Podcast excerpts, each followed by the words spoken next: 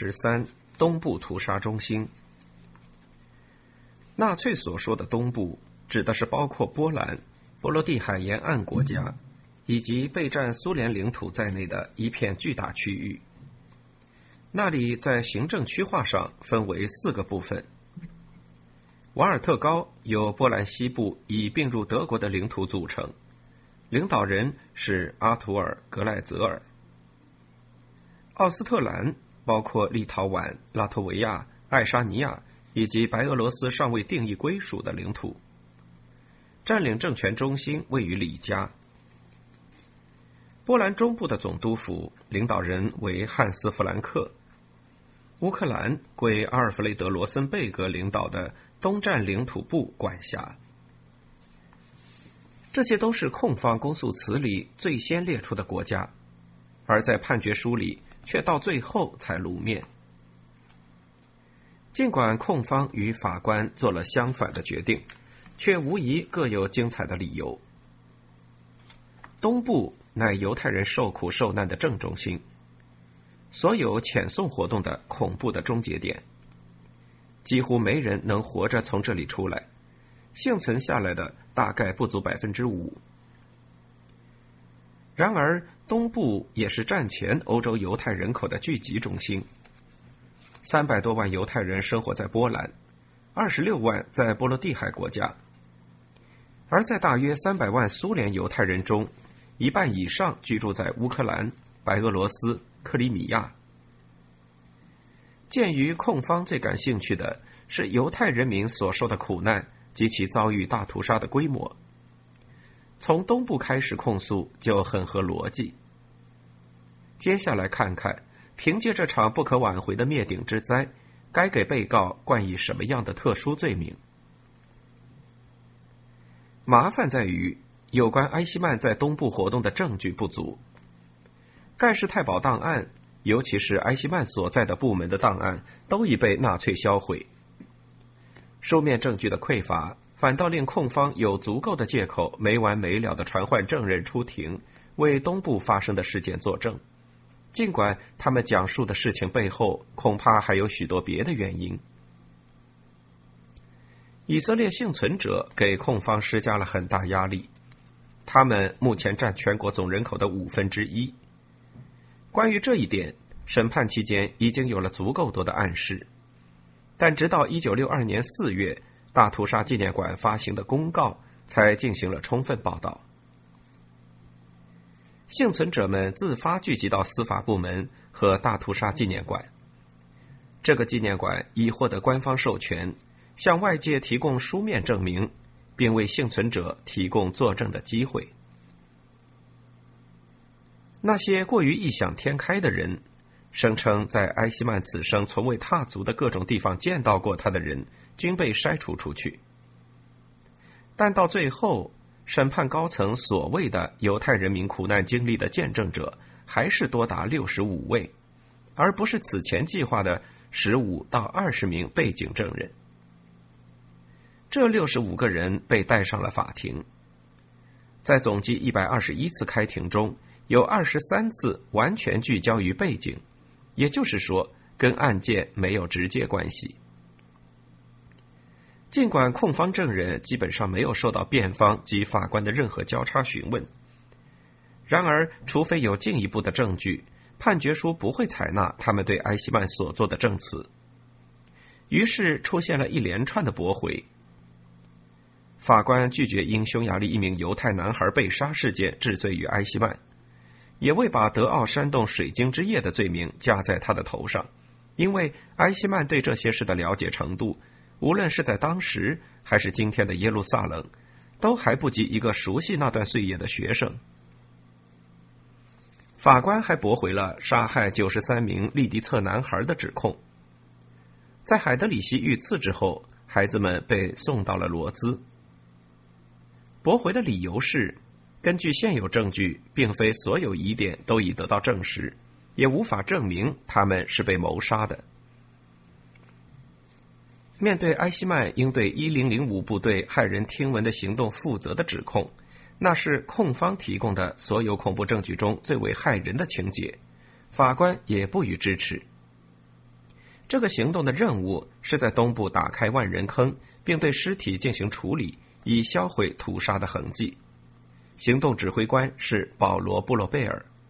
根据这人在纽伦堡的证词，他受命于帝国保安总局四分局局长米勒。另外，战争结束前的几个月，生活条件恶劣的灭绝营幸存者被送到德国的集中营，特别是伯根贝尔森集中营。法庭同样驳回了针对埃希曼的这项指控。背景证人的证词关于波兰格都里的生活条件、各个死亡营的执行程序、强制劳动以及消灭劳动力的企图等等要点不容置疑。然而，他们讲述的事情都已人尽皆知。即便是提到埃希曼的名字，也很明显是在捕风捉影，不是道听途说，就是散布谣言。因此，不具备法律效力。一旦被问及一个具体问题，所有的证人，那些亲眼见过他的人的证词便不攻自破。而判决书认定，埃希曼的活动中心在德国境内，在保护国西欧、北欧、南欧、东南欧以及中欧国家，也就是说，他哪儿都到过了，除了东部。那么，法庭为什么不叫停这些持续数周乃至数月的听证呢？说到这个问题，判决书的口吻多少有点歉意，并最终给出一个前后矛盾的怪异解释。因为被告拒绝判决书中的一切指控，法官们无法驳回有关事实背景的证词。不过，被告否认的从来就不是起诉书提到的那些事实。他只是拒绝以被起诉的形式对那些事件负责。事实上，法官们处在一个十分尴尬的两难境地。在审判最初阶段，塞尔瓦蒂乌斯博士怀疑法官的公平性。在他看来，没有一个犹太人有资格坐在这里对最终解决的执行者作出审判。主审法官回应道：“我们是资深法官。”按照惯例，对摆在我们面前的证据进行评估，并且把我们的工作置于公众的监督之下，听取公众批评。当一个法庭开庭的时候，参与审判的法官都是人，都有血有肉，有情有义。但是法律要求他们务必把这些感情和感受埋藏起来。不然，没有一个法官能在审理刑事案件时不心生厌恶。不容否认的是，有关纳粹大屠杀的记忆令每个犹太人深感不安。不过，只要我们审判一起案件，我们就有控制自己情感的责任，而且将绝对恪守这个职责。这些话语开诚布公，足以回击塞尔瓦蒂乌斯博士的抗议。除非塞尔瓦蒂乌斯博士真正要说的是，犹太人无法正确理解他们的存在在各个民族中间引发的问题，因此法官们无法评判犹太问题的最终解决方案。不过，讽刺的是，这个观点本来很好反驳。按照埃希曼本人重复多次的说法，他从犹太复国主义作家那里，从特奥多尔·赫茨尔。和阿道夫·伯姆的入门书籍中学到了关于犹太问题的一切知识。那么，还有谁能比眼前这三个人更有资格审判他呢？他们三个从青少年时代起就已经是犹太复国主义者了。法官是犹太人，而且生活在每五个人里就有一个是大屠杀幸存者的国度。这让情况变得严重而麻烦，不是从被告，而是从背景证人的角度而言。豪斯纳先生搜集了受害者的悲情录，他们中的每个人都不想错过这个绝无仅有的机会，每个人都认为自己有权出庭申诉。至于利用这个机会塑造完整形象的做法是否正确且明智？法官们同检控官们之间可能展开过争辩，但是，一旦证人站在证人席上，即便法官考虑到了证词应当从简，也不忍心打断他们。正如兰道法官所言，因为证人的荣誉，还因为他们讲述之事。从人道角度讲，当这些人站在证人席上吐露心声的时候，谁能否认他们中任何一位的申诉权呢？谁又敢质问细节的真实性？即便他们所说的只能被当作审判的附属产品。困难还不止这一个，在以色列跟在大多数国家一样，每个被告人在宣判前都被默认为无罪。但是在埃希曼这个案子上，这种待遇简直就是白日做梦。如果以色列人在他到耶路撒冷之前未能确凿无疑的证明他有罪，是不敢也不想抓捕他的。本古里安总理在给阿根廷总统的一封信里解释说，以色列虽然形式上触犯了阿根廷的法律，但只因此案关乎一个人，正是这个人埃希曼，在整个欧洲组织了对我们六百万同胞的空前规模的大屠杀。在普通刑事案件的正常抓捕中，不必待到证据确凿，只要具备合理的怀疑即可执行。彻底证明其有罪是庭审的事。然而，对埃希曼的非法拘捕，若要做到正当合理，让全世界心服口服，就只能通过可以稳妥预见的审判结果了。现在我们知道，他在最终解决中的角色被肆无忌惮的夸大了。这个最终被带到耶路撒冷的人，并不是一系列恐怖事件的幕后操手。而只是执行机关的一个下属人员。这个人不是海德里希，而是埃希曼。结果之所以是这样，部分是由于埃希曼本人爱说大话，部分是由于纽伦堡以及战后其他审判中的被告们试图往他身上泼脏水，好为自己开罪。而更主要的原因是，他曾经跟犹太高层有过密切交往。鉴于他是德国官员里唯一一个犹太事务专家，所以在犹太人当中有一定的知名度。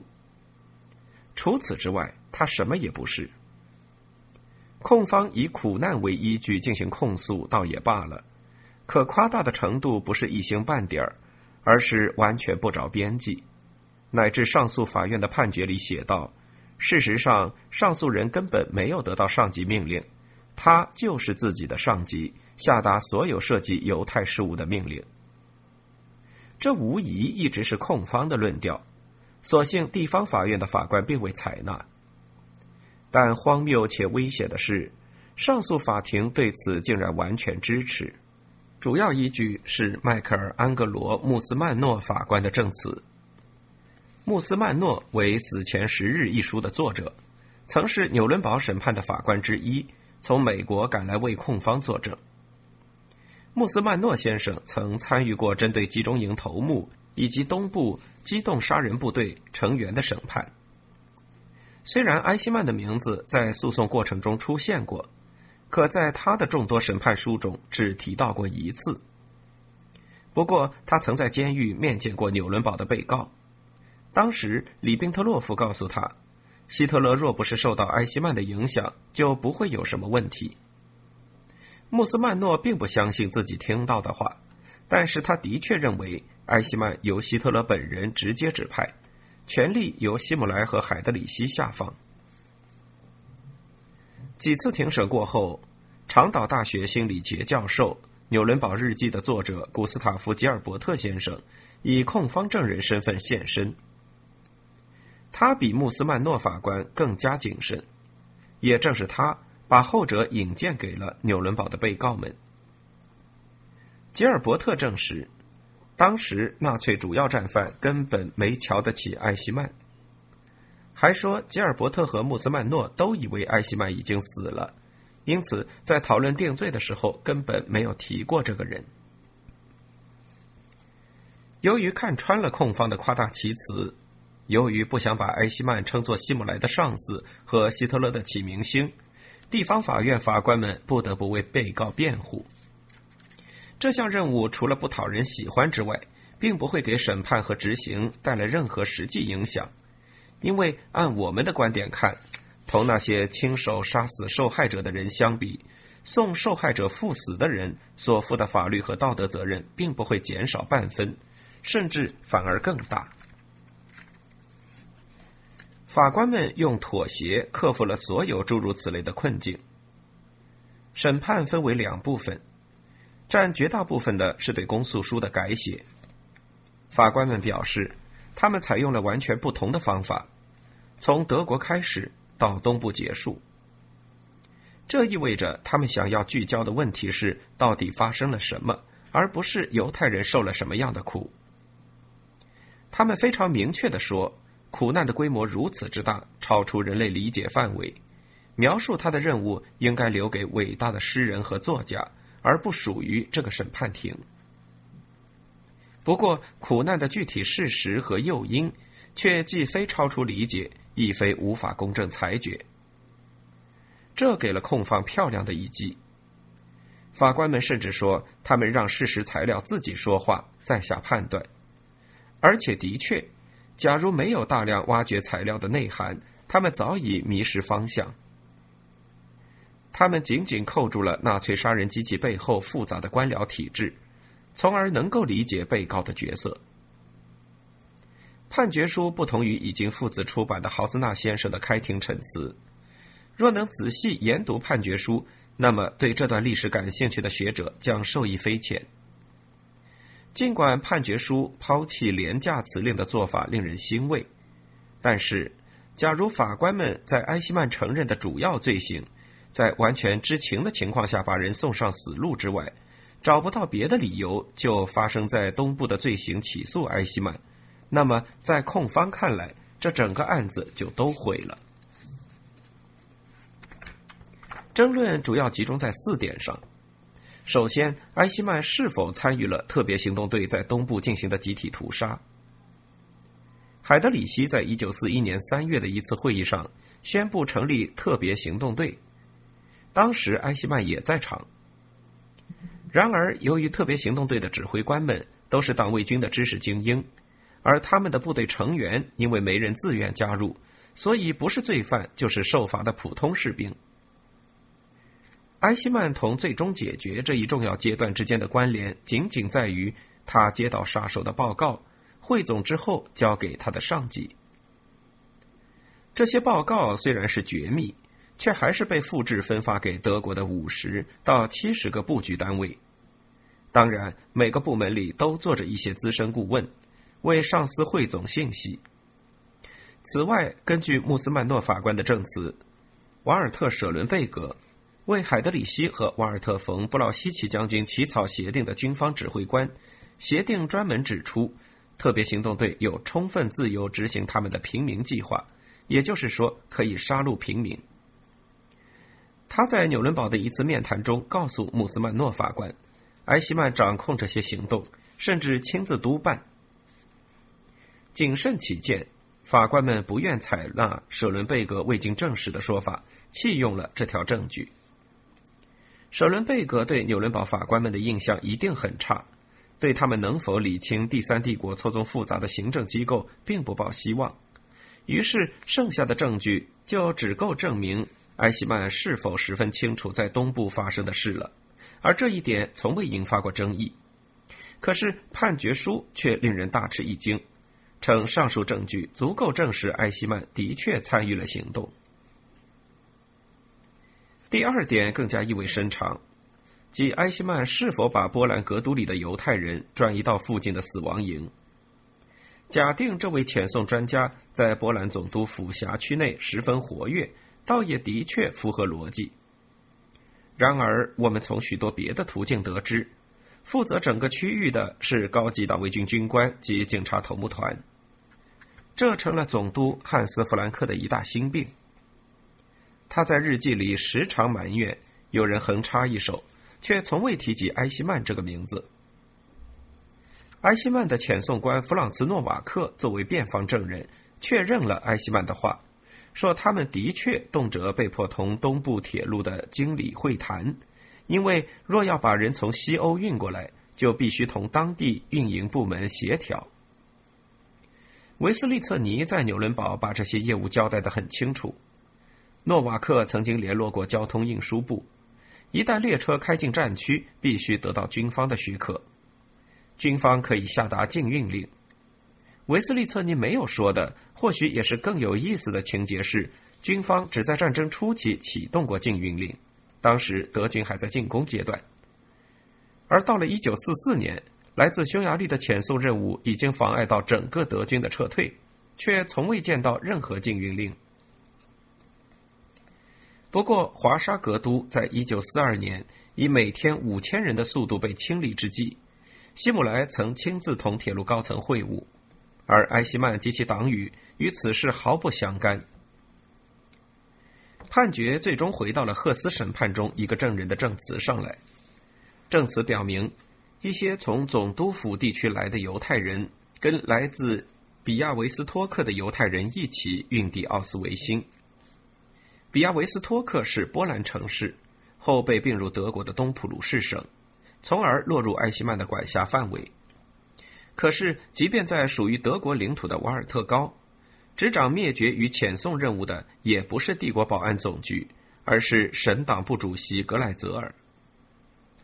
罗兹隔离区是东部最大也是最后一个被清理的集中营。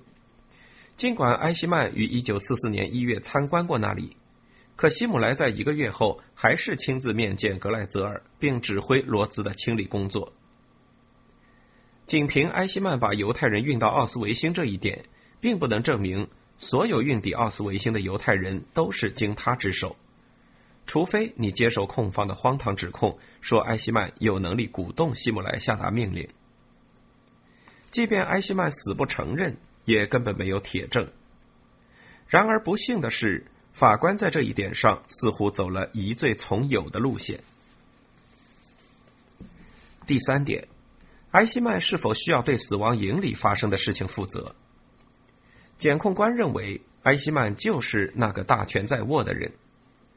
法官们抛出卷帙浩繁的证人证词，这体现了他们在司法上的高度独立和公正精神。他们的论证无懈可击，说明他们对全局有正确的理解。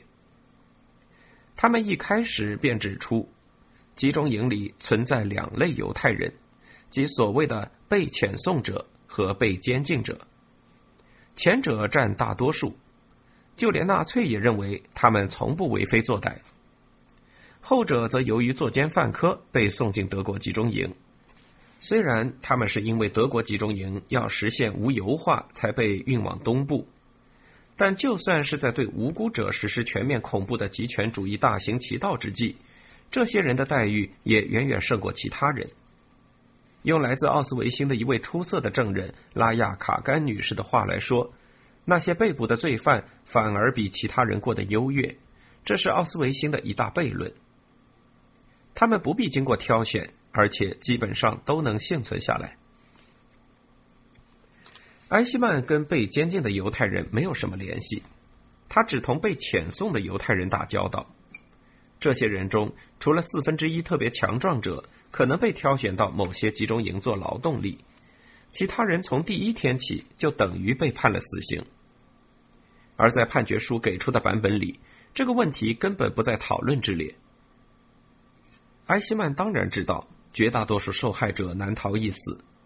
不过，由于挑选劳动力一事由当地党卫军医生负责，而遣送名单通常是来源国的犹太委员会或治安警察，而绝非埃希曼本人或其下属拟定，所以真相是，他没有权利决定杀谁或留谁，他甚至对此一无所知。问题在于。当埃希曼说“我从没杀过一个犹太人”，或者说“我从没杀过一个非犹太人”，“我从未下令处死一个犹太人或非犹太人”时，他是否是在说谎？检控官无法理解一个从没杀过人的集体屠杀犯，在这个特殊例子中，恐怕他连杀人的胆量都没有，所以检察官们总是努力的去证明他杀过人。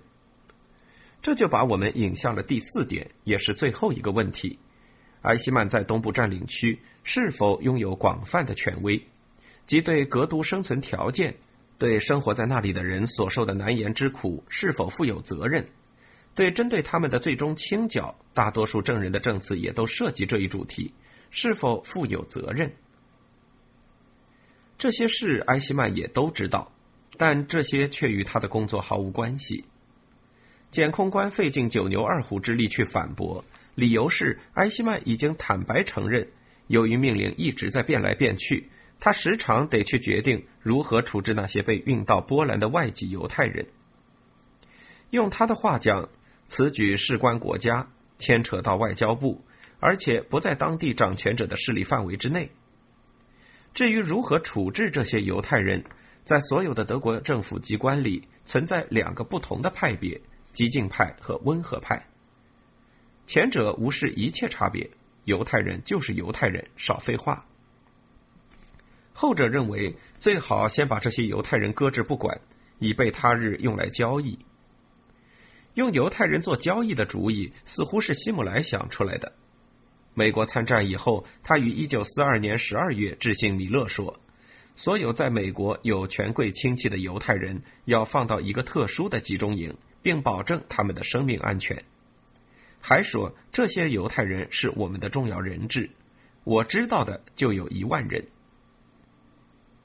毋庸置疑，埃希曼属于激进派，他反对任何形式的网开一面。这既是出于行政工作的考虑，也是源于自身的理想主义。不过，一九四二年四月，他致信外交部，称未来的外国人也将受控于华沙格都安全警察。此前，那里持有外国护照的犹太人都还是受保护的。在这件事上，埃希曼几乎不能算是代表帝国保安总局的决策者。在那里，他当然没有决策权。就算他的确被海德里希和希姆莱频频用来传达东部行动的命令，也证明不了他拥有多大权力和职能。从某种程度上来看。事情真相甚至比耶路撒冷法庭料想的更糟。法官认为，既然海德里希在最终解决的执行上被赋予了核心权威，不受任何地域限制，那么作为副手的埃希曼在这一领域的主要职责也是不分地域，在哪里都一样的。就最终解决的框架而言，的确如此。可是，就算海德里希秉承协同合作精神，把汉斯·弗兰克的总督府代表副总理约瑟夫·比勒博士招到万湖会议上来，最终解决也不适用于东部占领区。理由很简单，东部犹太人的命运很早之前就定下了。屠杀波兰犹太人这一决定，并不是希特勒于1941年5月或6月最终解决令下达的时候做出的，而是在1939年9月。法官从德国反间谍组织成员埃尔温·拉豪森的纽伦堡证词中获知，早在1939年9月，希特勒就已经下定决心屠杀波兰犹太人。因此，1939年11月，波兰总督府刚一建立，就开始推行犹太大卫星，而德国境内则是1941年颁布最终解决令时才开始要求佩戴大卫星的。法官面前还摆着战争初期两次会议的备忘录，一次是海德里希于一九三九年九月二十一日召开的部长以及机动杀人部队指挥官会议，当时埃希曼还只是上尉，代表柏林犹太移民中心出席。另一次是一九四零年一月三十日，解决遣送与安置问题。两次会议都讨论了占领区本土人口的命运问题。也就是波兰人以及犹太人问题的解决方案。即便是在早期，波兰人问题的解决方案也进展得很顺利。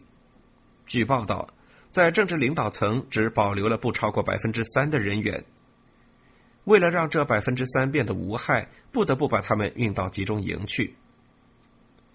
波兰知识分子中的中产阶层被登记逮捕。包括教师、神职人员、贵族、军团士兵、退伍军官等等。同时，低等波兰人要作为流动劳动力冲入德军，并且被撤离到他们家乡以外的地方。目标是务必使波兰人成为持续的季节性和流动性劳动力，永久居住在克拉科夫地区。犹太人将被聚集到市区的集合点，并被统一带往格都，以便控制以及日后的撤离工作。那些被并入德意志帝国的东部领土，所谓瓦尔特高、西普鲁士、但泽、波茨南省、上西里西亚，必须迅速清除所有的犹太人。他们同三万吉普赛人一起，被载货的火车运到了总督府地带。最终，希姆莱代表强化德意志民族性国家委员会，下令对这些新并入德国占领区的波兰人口进行撤离。判决书上所谓的对各族人民的有组织移民，交由帝国保安总局四第四科科长埃希曼执行，任务就是移民撤离。这种负面的人口政策，绝非德国在东部频频告捷之后的临时起义。要记住，早在1937年11月，从希特勒对德军高级指挥官的秘密讲话中就已见端倪。参见所谓的赫斯巴赫笔录。